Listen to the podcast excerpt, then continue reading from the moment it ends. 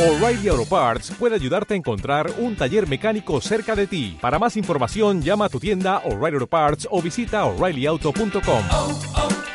O'Reilly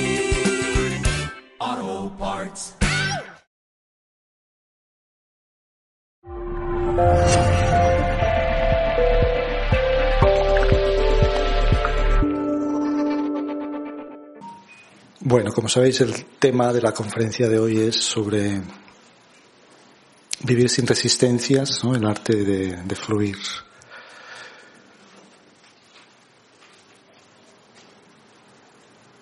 Y estaba pensando, ¿no? Como una imagen que utilizamos mucho en las enseñanzas, ¿no? Que aquí impartimos en el curso de meditación Raja Yoga. Sabéis que la particularidad también de la meditación que enseñamos aquí es, es esta meditación que se denomina Raja Yoga. Y también uno de los significados, ¿no? El sentido de Raja Yoga es retornar a tu poder, retornar a tu estado interior de, de poder interior, ¿no? de poder personal. Y en una de las lecciones ¿no? del, curso hablamos ¿no? de como resultado ¿ah? de, la práctica regular de la meditación, cuáles serían los logros, aparte pues de un, de mayor estado de, de, bienestar o de paz. Y si aquellos, algunos de vosotros habéis eh, tomado el curso, quizás recordaréis esta lección que denominamos los ocho, los ocho poderes, los ocho poderes del ser, los ocho poderes del, del alma, que serían como, de alguna manera, los resultados prácticos, visibles en nuestra vida, que deberíamos como de experimentar como logro de una práctica continuada de la meditación, ¿no? O sea, como herramienta práctica para enfrentarnos a las situaciones que tenemos que vivir eh, cotidianamente. ¿No funciona? No. ¿Cómo? Como decía, ¿no? Pues estos poderes, en sentido um, metafórico, son las armas que un practicante de meditación, un yogi, utiliza para enfrentarse pues a la vida cotidiana de una forma no agresiva, de una forma no violenta. Porque si observáis muchas veces la, la, actitud de resistencia es una actitud como de no aceptación, como de, de, agresividad muchas veces. ¿no? Si yo veo como las personas a veces pues adoptan actitudes pues hostiles o agresivas, ¿no? Muchas veces la actitud de resistencia es eso, ¿no? Pues no aceptar pues a otras personas como son, a situaciones y, y desgasta mucho. ¿no? La actitud de resistencia es como de una, de una lucha, de un enfrentamiento uh, constante. Y aparte también la actitud de resistencia a veces pues es una actitud de, de negatividad, ¿no? Es como que le estás dando energía a aquello que no quieres ¿no? en tu vida. Pero al final también a lo que le damos energía en nuestra mente es como que eso se acaba también de una manera manifestando ¿eh? en nuestras en nuestras vidas. ¿eh? O sea, aquel, dicho que dice, no, lo que te resistes, ¿no? persiste. O sea, lo que aceptas, pues fluye, ¿no? cambia. Entonces, en, en, esta lección de los ocho poderes hablamos de, de, un poder que creo que es el más relevante, ¿no? Para este tema de, de la no resistencia y del fluir, que es el poder que denominamos eh, adaptarse. Adaptarse, fluir, acomodarse, o flexibilidad. O sea, tener una naturaleza flexible. En contraposición, la actitud como de resistencia sería muchas veces una actitud de rigidez. Las personas flexibles, cuando desarrollan, desarrollamos esa flexibilidad en, en, nuestra naturaleza, somos como también como tenemos la capacidad de, ante la presión, podemos trabajar mejor. Eso sería como uno de los signos ¿no? de una persona que es eh, flexible también, ¿no? que sabe soportar mejor la, la presión. ¿eh? Los materiales a veces que saben resistir más presión son aquellos que se saben ¿no? pues, doblar más. Entonces, la flexibilidad, ¿no? la flexibilidad como un poder importante. Y a veces una imagen que, que utilizamos es como el agua de un río. El agua de un río. El agua también es un simbolismo que se utiliza a veces en algunas filosofías o tradiciones, como un símbolo de lo que es lo más, lo más suave, lo más ligero, pero que también a veces pues va erosionando con su paciencia, con su constancia, va erosionando como las rocas más ásperas. Y de una manera el agua de un río tiene un objetivo claro, que es llegar a su destino, ¿no? que es el mar. ¿Eh? Entonces, si en su camino pues se va creando eh, obstáculos, van surgiendo obstáculos, no, se enfrenta a ellos. Lo que va haciendo, pues es, los va sorteando, los va sorteando hasta que consigue llegar a su eh, destino.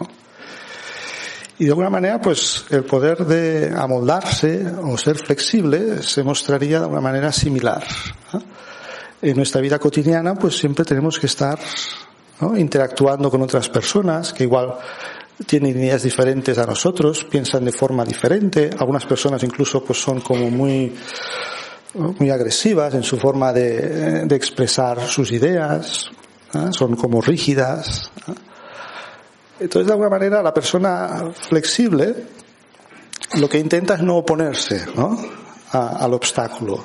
Cuando se encuentra el obstáculo, bueno, porque puedes oponerte, puedes como resistirte al obstáculo, pero entonces es como que te quedas como trabado, ¿eh? no, no avanzas. ¿no?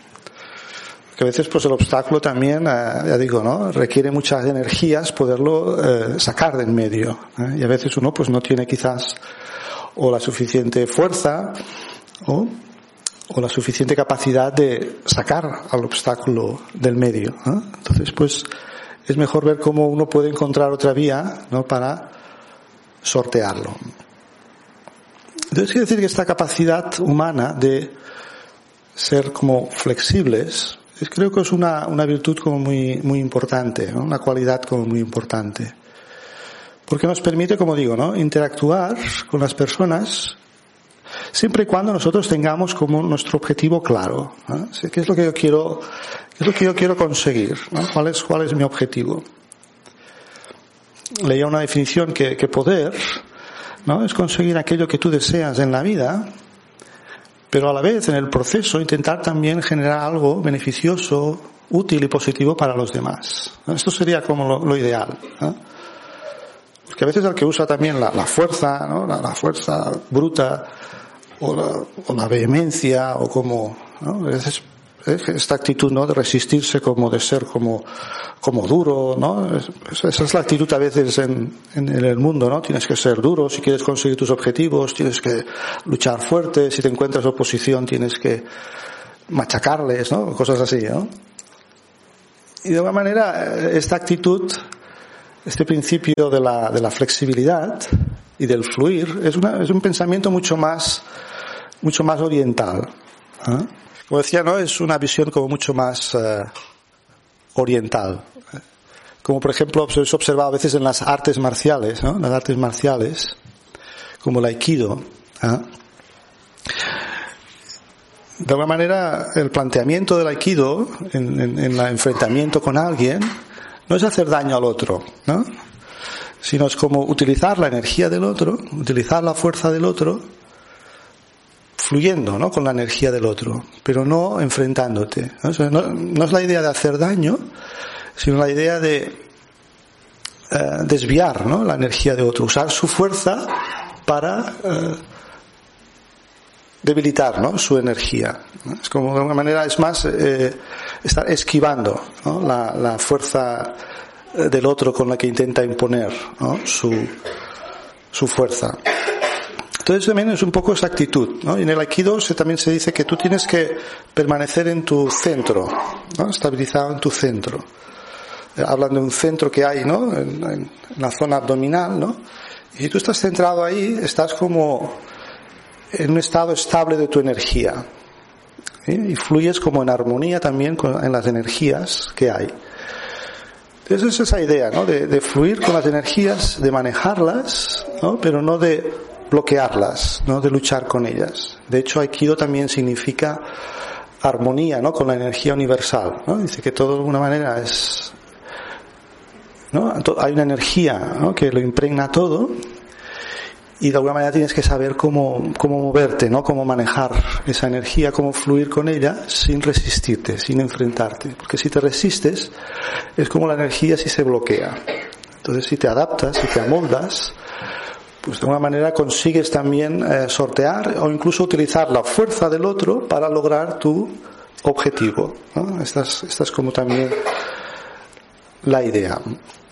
Entonces creo que es muy importante y, y como voy a poner también como algunos ejemplos de dónde sería aplicable eso.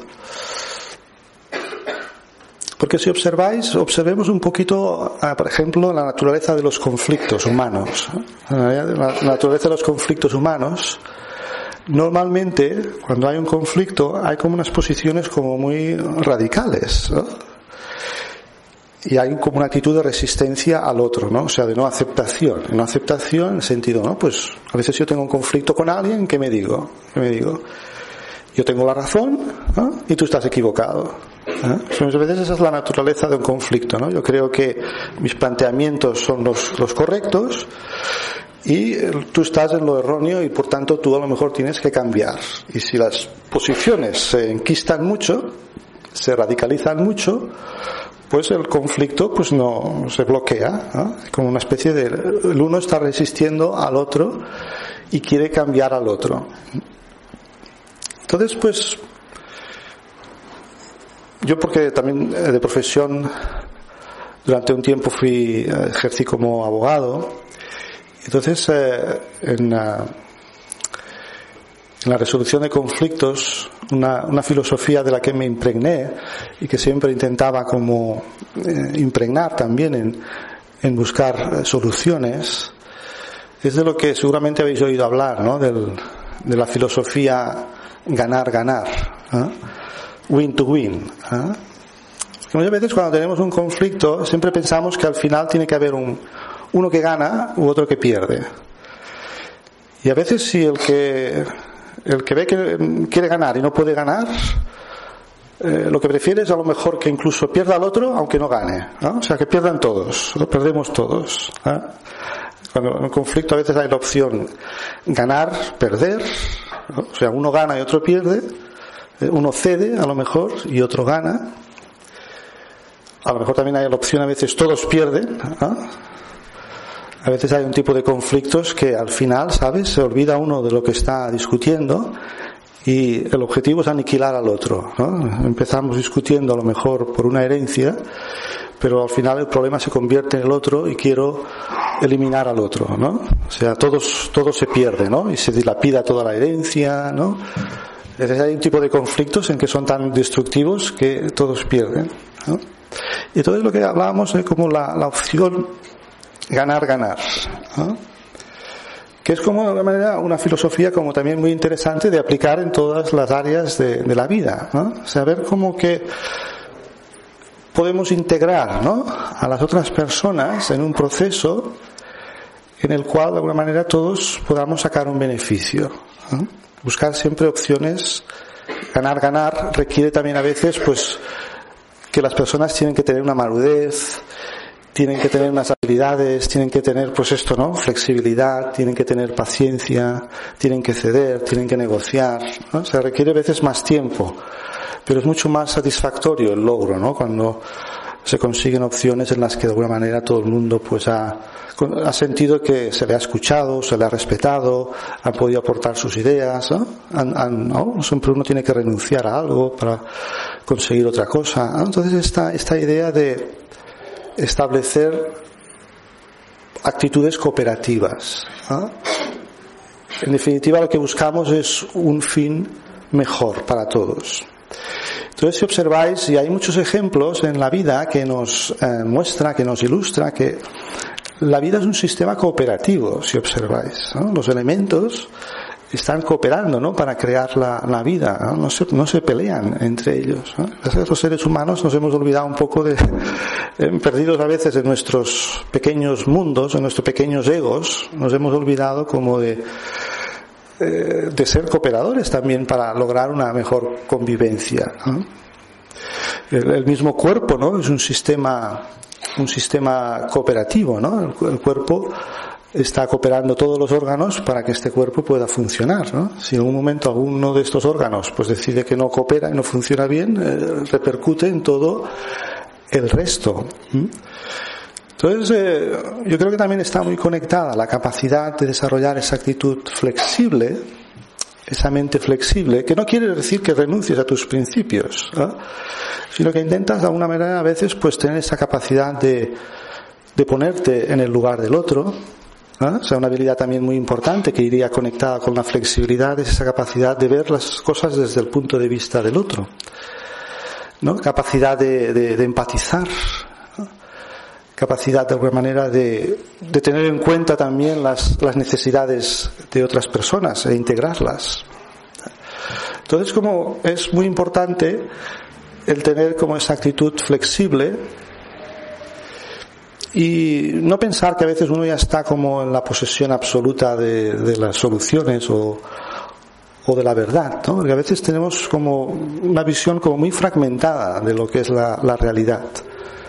Recordaba también un ejemplo, quizás lo habréis escuchado, pues que se utiliza a veces, ¿no? Como a veces necesitas como una visión más global de las cosas para entender en profundidad y a veces tenemos como una visión muy fragmentada. Y por eso hay que tener esa apertura mental, ¿no? por eso hay que tener esa, esa flexibilidad. Y este ejemplo, ¿no? no sé si habéis oído este ejemplo, pero esto es como una, una historia que cuenta que uh, había un elefante y, le pidieron a seis ciegos, ¿no? Que fueran para ver de alguna manera uh, fueran a ver ese elefante y tocaran diferentes partes del elefante y que dijeran su perspectiva de cómo era un elefante. ¿eh?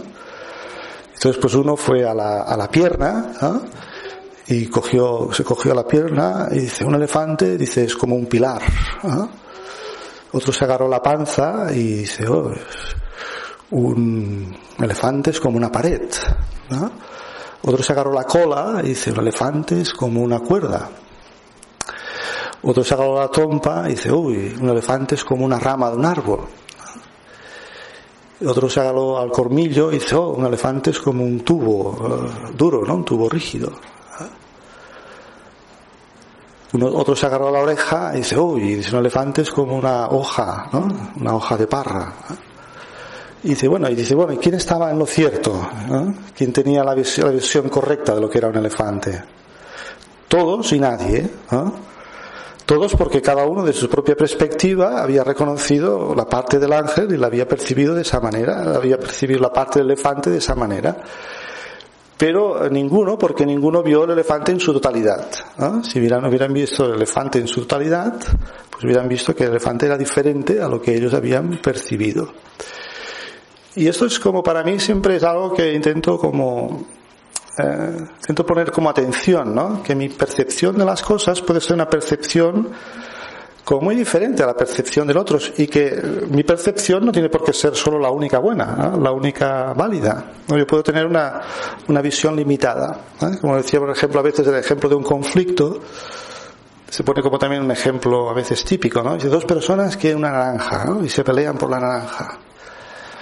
Y entonces pues decís, bueno, ¿Cómo se podría resolver eso? Bueno, vamos a intentar averiguar, ¿no? Vamos a intentar ver, ¿no? Y, y preguntas a cada uno. ¿no? ¿Y tú por qué la quieres la naranja? Ah, pues yo quiero el zumo de la naranja. ¿Y tú por qué la quieres la naranja? Ah, pues yo quiero la piel para hacer un pastel. ¿no? Entonces, de alguna manera, pues eso sería como esto que decía, ¿no? Una visión win to win, ¿no? O sea, pues bueno, nos repartimos, ¿no? y cada uno obtiene lo que, lo que quiere, ¿no? Pero para eso, pues como digo, ¿no? Tiene que haber comunicación, tiene que haber flexibilidad, tiene que haber como empatía. Evidentemente se tiene que cultivar todas unas habilidades que a veces las personas, pues que entran en conflicto no tienen, ¿no? O están como una especie de carencia. Entonces la carencia eh, nos hace adoptar como esa actitud de rigidez, esa actitud mental de esto tiene que ser así, ¿no? Entonces la rigidez muchas veces pues nos provoca la persona rígida en sus ideas o rígida mentalmente pues fácilmente se quiebra, fácilmente pues está como una actitud reactiva, de reaccionar. ¿no? Y muchas veces también en esa reacción pues sale el impulso de la, de la ira, por ejemplo.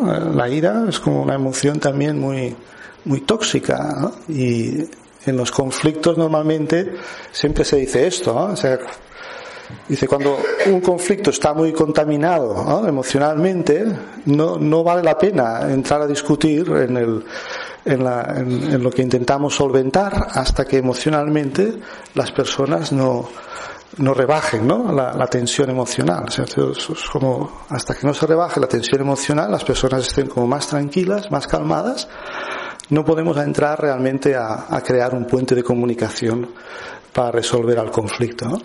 Por eso pensaba, ¿no? Lo importante, pues, de estar, como decía, ¿no? En nuestro poder, ¿no? Bien anclados en nuestro, en nuestro centro, en nuestro poder. Otro ejemplo que me venía, ¿no? Es como ejemplo de flexibilidad, ejemplo de, es como el de un árbol, ¿no? O a veces también se utiliza, se utiliza el ejemplo del bambú, ¿no? Que tiene como una raíz muy profunda y la profundidad de sus raíces le permite doblarse mucho, ¿no? Si vienen tormentas, si vienen tempestades, se dobla, ¿no? Se puede doblar mucho, pero no se rompe. Y esto es lo que también para mí ejemplifica un poco el,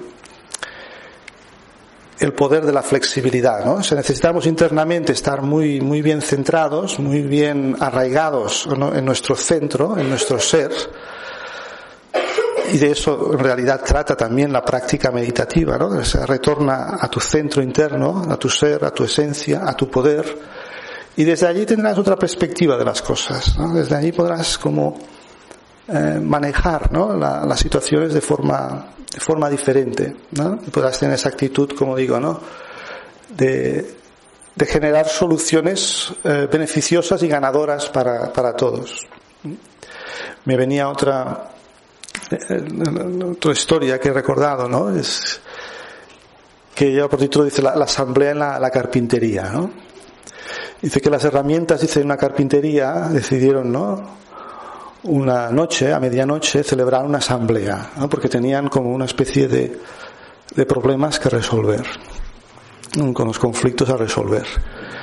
Y entonces, pues el martillo, ¿no? Se ve que intentó coger la presidencia, y pues golpeó fuerte, ¿no? Y entonces, pues, dice que el tornillo le dijo, no, no, no, no te queremos que presidas, ¿no? Porque siempre haces mucho ruido y siempre estás como pegando muy fuerte. Y entonces, pues, dice, ah, pues dice, vale, pues si yo tengo que abandonar, yo tampoco quiero que esté el tornillo. Porque el tornillo siempre hay que darle muchas vueltas para conseguir algo. Y entonces ve que, vale, dice, el tornillo, vale, pues yo me voy. Pero si yo me voy, también quiero que se vaya la lija. Porque siempre es muy áspera, ¿no? Y siempre está como creando roces con todo el mundo. Y la lija entonces saltó y dice, ah, vale, pues yo me voy.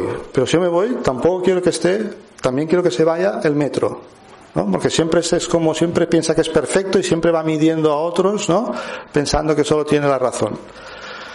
Y entonces, pues así estaban ¿no? las herramientas discutiendo cada una sobre las debilidades de la otra. Entonces se ve que llegó el carpintero, ¿no? Llegó el carpintero y ¿qué hizo, no?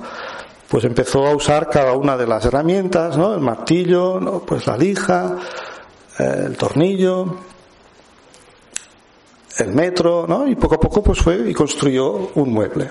¿no? Consiguió construir un mueble. Y entonces pues dejó el mueble y las herramientas se volvieron a quedar allí en la asamblea. Y salió el serrucho. Mirad, dice, ¿habéis observado esto? Dice, dice, el carpintero ha logrado ir más allá de nuestras propias debilidades y ha sacado lo mejor de nosotros, ¿no? Las virtudes. Entonces yo propongo, pues eso, ¿no? Decía, ¿no? Yo propongo que nos centremos en nuestras fortalezas, en nuestras virtudes, para conseguir, ¿no? El mejor resultado. Y para mí también me ha resultado como muy interesante este ejemplo, ¿no? Porque entonces dice, bueno, pues entonces se dieron cuenta de que el martillo era fuerte, era poderoso, se dieron cuenta que el tornillo pues ayudaba a juntar y a unir las cosas, se dieron cuenta de que la, lija servía para, para limar y para lijar y para dejar las cosas suaves y se dieron cuenta que el metro pues servía como para medir y era preciso y entonces pues vieron que cada uno tenía también su especialidad. Y creo que, por ejemplo, ¿no? en el trabajo de equipo, para aquellos que, pues todos en nuestra vida tenemos que a veces trabajar en equipo. ¿ah? A veces sea en el trabajo o una misma familia también es un equipo. ¿no? Y a veces también podemos estar, ¿no? O sea, la actitud de resistencia, ¿cómo la puedes ver en un equipo, ¿no? Cuando empezamos eso, a ver las debilidades de los otros. ¿no? Mira este que hace, esto, esto no debería ser así, esto debería ser así, ¿no? Empezamos a ver el, la, la debilidad, la debilidad del otro en vez de ver su, su fortaleza, en vez de transformar su debilidad en una fortaleza. Y entonces, pues eso, ¿no? El, el- el poder apreciar, el tener, apreciar la, la capacidad de cada uno, la virtud de cada uno, y no quedarse atrapado en los defectos, ¿no? Y otro, otro tema que quería también compartir es en este tema del, flujo, ¿no? del, fluir. Porque hay un psicólogo americano que tiene un nombre muy complicado, que se llama Mihaly Csikszentmihalyi o algo así, ¿no? pero que es un, un, un psicólogo que ha investigado el tema ¿no? pues de la psicología positiva y ha acuñado un término, incluso hay un libro sobre eso, que se llama fluir. y que en sus investigaciones eh, ha comprobado que dice que las personas experimentamos especialmente momentos de felicidad cuando conseguimos lo que se dice un estado de flujo. ¿Y qué es un estado de flujo? ¿no? Un, estado de flujo, de fluir, es un estado en el que tú estás haciendo una actividad, en el cual estás usando tus habilidades, tus capacidades, y en ese fluir, en ese utilizar sus habilidades, tus capacidades, sientes como que estás como totalmente absorto, ¿no? Tu atención está totalmente absorta en la tarea, ¿no? Y estás como disfrutando absolutamente incluso te olvidas de todo, ¿no? Te olvidas de, ¿no? Tu ego parece como trasciendes incluso el ego, a veces incluso te puedes olvidar de comer, ¿no? Seguro que todos, ¿no? En algún momento en vuestra vida habéis experimentado lo que se denomina ese estado de, de flujo. ¿no? Normalmente dice que lo experimentamos más, por ejemplo, en actividades como deportivas. ¿no? O sea, tú estás jugando a un deporte, ¿no? Por ejemplo, ¿no? Pues si juegas a tenis o a baloncesto y estás tú pudiendo expresar tus habilidades y a la vez hay un reto a superar. Ese dice que es el equilibrio, ¿no? Una situación, una tarea de reto y tú utilizas tus habilidades para superar el reto. Si hay un equilibrio en eso, en que las habilidades que estás usando te está ayudando a superar el reto, entras en lo que se denomina un estado de flujo, ¿no? Si yo, por ejemplo, yo me acuerdo, yo jugaba a baloncesto y aquello que dices que cuando tienes el buen día, ¿no? Tienes un buen día y, y como que las enchufas todas, ¿no? Las- eh, coges una... eh, po- pocas veces eh, lo conseguí esto, pero las veces que lo conseguí, ¿no? Algunas veces, aquello que te, entra, que dice que te entra todo, ¿no? Y estás como una especie de, de flujo, ¿no? En el que eh, es como una especie de movimiento de energía tan natural que parece que no estés haciendo nada y estás consiguiendo el máximo logro, el máximo resultado. Eso, eso dice que has, vencido resistencia en ese momento. ¿no? Hay, no hay ningún roce con nada, no hay, no hay resistencia y estás utilizando tu capacidad, tu habilidad para un logro que en ese momento te resulta placentero, ¿no? Como puede ser, pues, eh, pues meter las canastas en un, u otros momentos que uno puede experimentar ese estado de flujo, por ejemplo, pues se denomina, solamente son las actividades que las experimentamos más fácilmente, actividades recreativas, ¿no? O de, o placenteras, ¿no? Como puede ser, por ejemplo, la danza, ¿no? Estado muchas veces eh, de flujo se experimenta cuando tú estás eh, danzando, ¿no? O, por ejemplo, en la, eh, en la música, cuando a veces habéis observado que hay, hay músicos que parece como que se han fundido con la, la música que están tocando, ¿eh? parece como si fueran, si fueran uno con la, la música. Entonces esas actividades, nuevamente musicales, culturales, artísticas, es cuando más experimenta el estado de, de flujo. Pero lo ideal, lo ideal sería que no tuviéramos solo que acudir a esos momentos para experimentar esos estados, como porque el flujo también se denomina como un estado de, plenitud, de felicidad. Pero lo ideal sería que también pudiéramos conseguir ese estado de flujo, por ejemplo, en el trabajo, en el trabajo o en las relaciones, porque es lo que estamos haciendo más tiempo, eso no. ¿no? Y claro, ¿Cómo podríamos conseguir ese estado de flujo en el cual disfrutáramos de cada interacción ¿no? o de cada acción que yo hiciera? Como decía. Eh, tiene que haber también en cierta manera un reto, un reto en el que yo me plantee superar, como, pues, decía. Pues hay un conflicto y, no lo evito. Digo, bueno, mira, pues a lo mejor hay aquí una oportunidad de aprender algo. ¿ah? A lo mejor pues esta persona, una persona que se enfada, en vez de rehuirla o resistirme a ella, pienso, bueno, a lo mejor tiene esta persona razón para enfadarse. ¿no? A lo mejor puedo de alguna manera utilizar mi capacidad de escucha, de entendimiento, de flexibilidad para ver cuáles son las necesidades de esa persona y a lo mejor los integro en, en lo que es la, la solución que, que, sea lo más beneficiosa para, para todos. Entonces, eh, por eso decía, ¿no? Que en la medida en que nosotros nos sentimos con más recursos y más capacidades y más virtudes, más la vida la experimentaríamos en ese estado de flujo.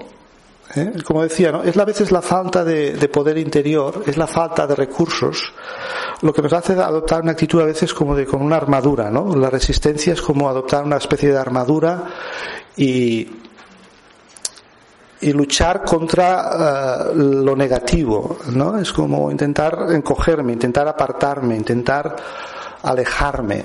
¿no? Mientras que yo si estuviera, si, si, estamos, ¿no? Cuando estemos en nuestro poder, cuando estemos en nuestra, realmente en nuestra paz interior, si hemos conseguido esos logros, como decía, a través de la meditación, esos logros, esas virtudes, esos poderes, ¿no? En realidad no tendríamos esa sensación como tenemos que estar luchando, enfrentándonos a otros para conseguir nuestros objetivos, ¿no? sino que sabríamos cómo ir sorteándolo, eh, ir uh, de alguna manera fluyendo para lograr el, el objetivo que queramos lograr. A veces uno podría pensar, ¿no? Pues que es más importante, por ejemplo, ¿no? Cuando tienes un conflicto, ¿no? Tener la razón o preservar la paz, preservar la armonía, preservar la, una buena relación. ¿no? ¿Qué es más importante a veces? ¿no? Pues cuando trabajamos en equipo, es más importante solo los resultados, solo obtener resultados. Eh, estamos más enfocados en la tarea o la relación también es importante. ¿no? El mantener como un respeto, el mantener como unos buenos modales. ¿Qué pensáis? ¿Es importante a la vez o no? ¿O solo el resultado, solo la tarea?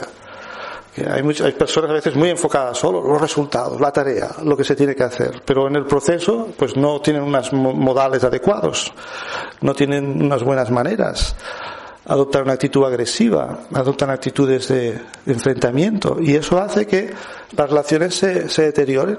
¿eh?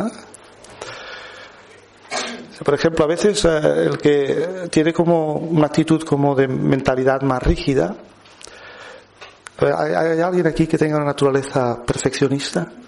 ¿Hay algún perfeccionista aquí? ¿Qué tal lo lleváis vuestro perfeccionismo, no? A la hora de cuando tenéis que trabajar con la imperfección de otros. Puede ser un poco complicado, ¿no? Eh, puede hacerte como una persona como muy rígida, ¿no? En cuanto a, a la idea de cómo se tienen que hacer las cosas, ¿no? Entonces decía que el, el, perfeccionista tendría que hacer la transición a, en vez de querer las cosas siempre de una determinada manera, hay un ideal de perfección y, y todo lo que no se ajuste a eso no, no vale, no sirve. Dice que tendría que hacer la transición del perfeccionismo al optimismo. ¿verdad? Esperar lo mejor posible, pero entender que las cosas a veces pues puede ser que no consigas el, el tu ideal planteado, ¿no? Pero pero trabaja siempre para lo trabaja siempre para lo mejor trabaja siempre para lo mejor pero luego como decía no la, aceptación no la aceptación como una virtud esencial de de no resistencia. Pero ya digo, no, no, no aceptación como pasividad, sino como la transformación de la energía del otro para lograr algo superior o algo diferente. Es como si observáis, como decía, ¿no? cuando una persona está en su poder, se convierte un poco en transmutadora de energías. Se te puede venir alguien eh, con hostilidad, con agresividad en su planteamiento, en sus ideas, en su forma de hablar. O sea, la persona que está en su poder, lejos de dejarse influir por eso, lejos de absorber esa energía, ¿qué intentar hacer? ¿no? Es una especie de, cuando hablamos de ser positivo en realidad, ser una persona positiva. ¿Pero qué significa realmente positivo? ¿Eh? Porque decimos, ah, ser positivo con es, quien es positivo contigo, pues eso no cuesta mucho, ¿no? Ser amable con quien es amable contigo, ¿eso qué esfuerzo representa? No, no, no tiene mucha dificultad, ¿verdad? Pero ¿dónde está el mérito en ser positivo? Es ser positivo con las personas que son negativas contigo. ¿no? O sea, transmutar esa energía. Es lo que decía, lo que decía de, las artes marciales, ¿no? Utilizan la fuerza del otro para transformar esa energía y usar su fuerza para vencer al otro, ¿no? Como agredirle, sino usar la energía del otro para vencerle. ¿no? Entonces deberíamos también adoptar esa actitud de ser, como yo diría a veces, recicladores, ¿no? Recicladores de la ne- negatividad del otro, ¿no? En vez de absorberla, hacer como una especie de transmutación, ¿no? hacer transmutación y devolver algo eh, positivo en retorno. ¿eh? O sea, por ejemplo, alguien está muy enfadado y me viene con una serie de exigencias, esto no se ha tenido en cuenta, ¿por qué no se ha hecho así? ¿Por qué no se ha hecho así? Si está enfadada, a lo mejor habrá una razón por la que esté enfadada. ¿no? Entonces intento escuchar sus razones. Y dice, mira, pues igual se puede tener en cuenta esta idea, igual lo podemos valorar, lo que tú dices. Yo digo, a veces las personas, eh, sobre todo cuando trabajamos con otros, eh, trabajamos también en equipo, una de las necesidades también más importantes, no sé decírmelo para vosotros, pero a veces también esa necesidad de que a lo mejor pues tu opinión sea, considerada, ¿no? sea tenida en cuenta. Es como que haya un respeto. ¿no? O sea, al final dices, bueno, tú puedes plantearte los objetivos que te quieras plantear y vea por ellos, pero no pierdas nunca las maneras, ¿no? pierdas nunca las formas en conseguir tus objetivos. Y entonces de alguna manera el proceso será mucho más fluido, mucho más natural, en vez de tener que estar como enfrentándote a las personas que están allí disgustadas, que no están de acuerdo, que están eh, y que adoptan una actitud como, como digo de resistencia, ¿no? porque a veces hay en determinados entornos a veces hay una actitud de, de tensión en el ambiente, ¿no? ¿no? No, se manifiesta en palabras, pero esa actitud de resistencia. ¿no? Si no tenéis en cuenta pues mis ideas, pues sabes, pues yo voy a hacer lo mío, pero no realmente no, no lo haces de corazón, no estás como involucrado realmente de corazón. Por eso decía, ¿no? Que eh, para lograr los logros que, que deseamos en la vida, si tenemos una mentalidad cooperativa, como decíamos, una mentalidad, una mentalidad de no solo ver mi, mi, propio beneficio a expensas de que los demás eh, se vean perjudicados en sus intereses, sino que de alguna manera siempre buscar eso, ¿no? El, beneficio mío, pero también que otros puedan ganar. Es como tener esa percepción más global de las situaciones, de las cosas, esa perspectiva más amplia. Y sobre todo entender eso, ¿no? Que muchas cosas uno mismo no las puede lograr. Necesitamos a veces, ¿no? El crear sinergias para, para lograr los resultados que deseamos. ¿no? Es aportar cada uno su grano de arena. Yo creo que el, la cooperación es otro de esos ocho poderes que os hablaba, ¿no? Del Raja Yoga.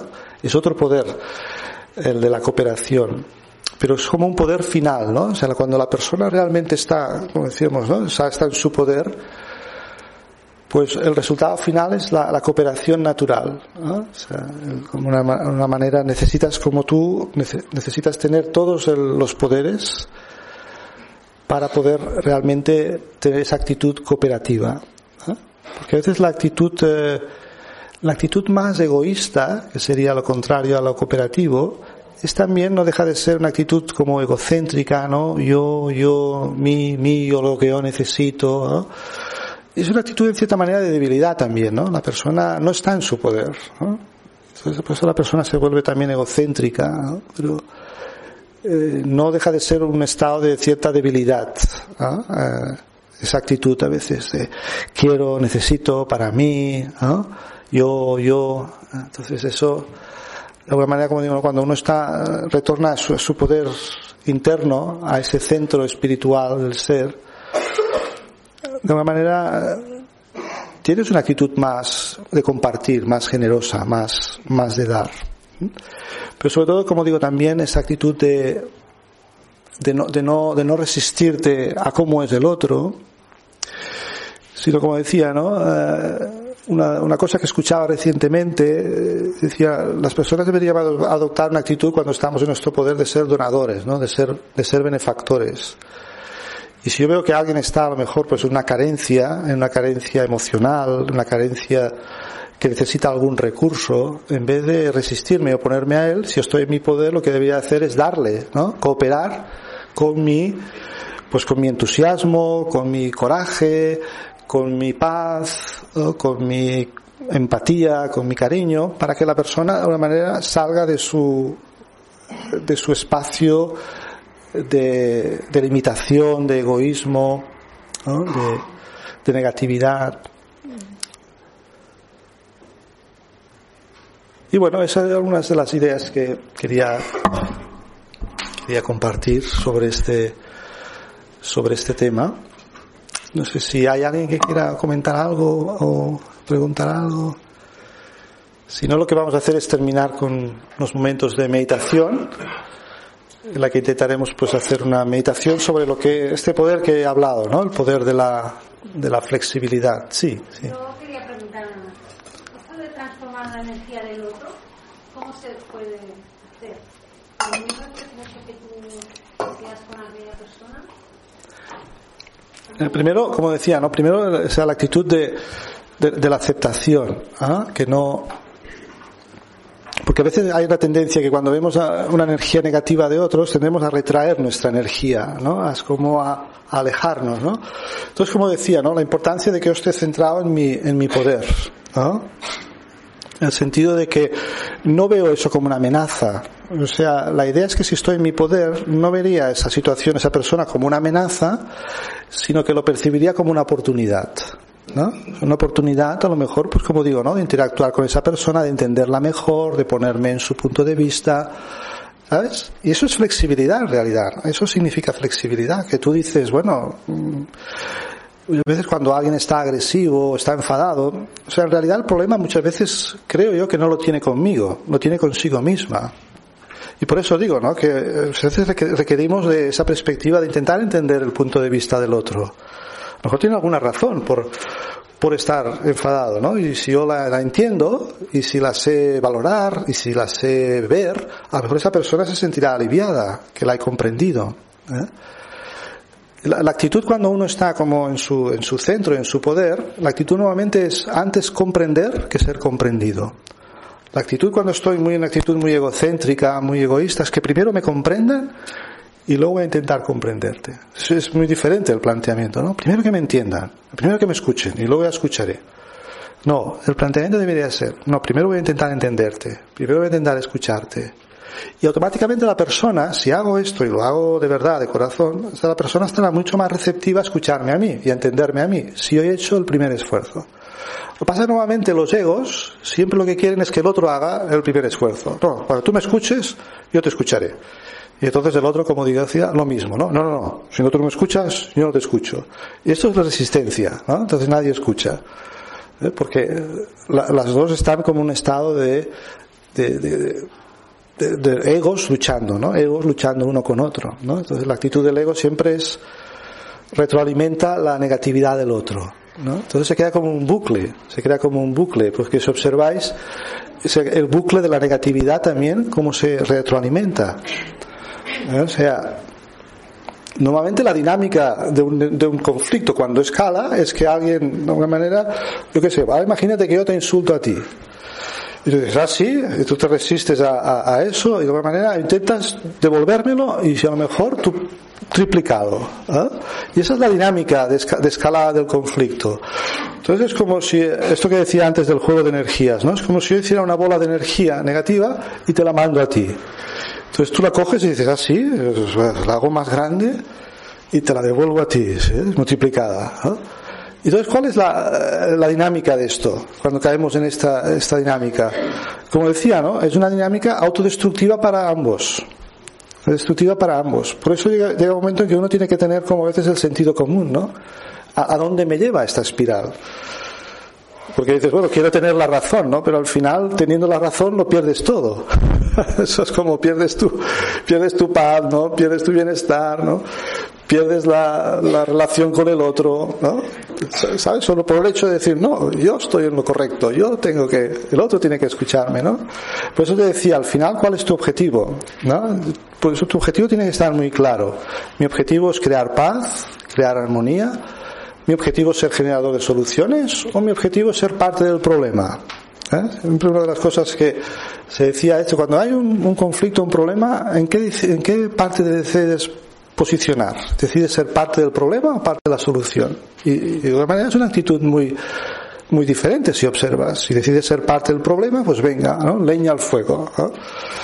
Entonces por eso decía ¿no? que al final necesitas como eh, el vencer esa, esa idea de resistencia de oponerte al otro.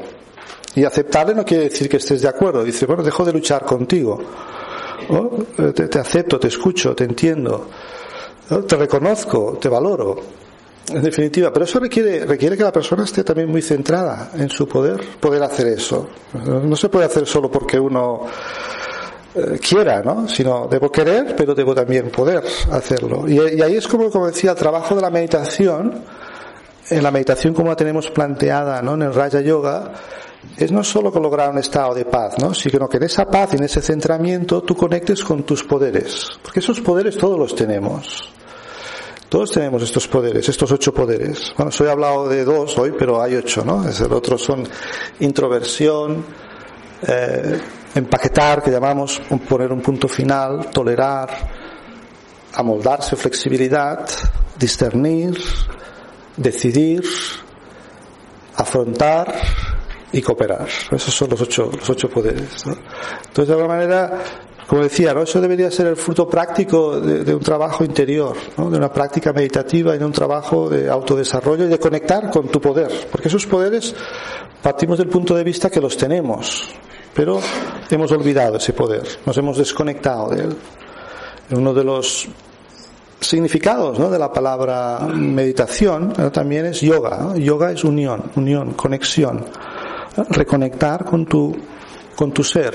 Por eso decía ¿no? que es volver a un estado de, de autosoberanía, de autorrespeto, en el cual no, no, el autorrespeto es un estado en el cual no te sientes superior a nadie, pero tampoco inferior a nadie. Estás en tu poder, en tu autorrespeto.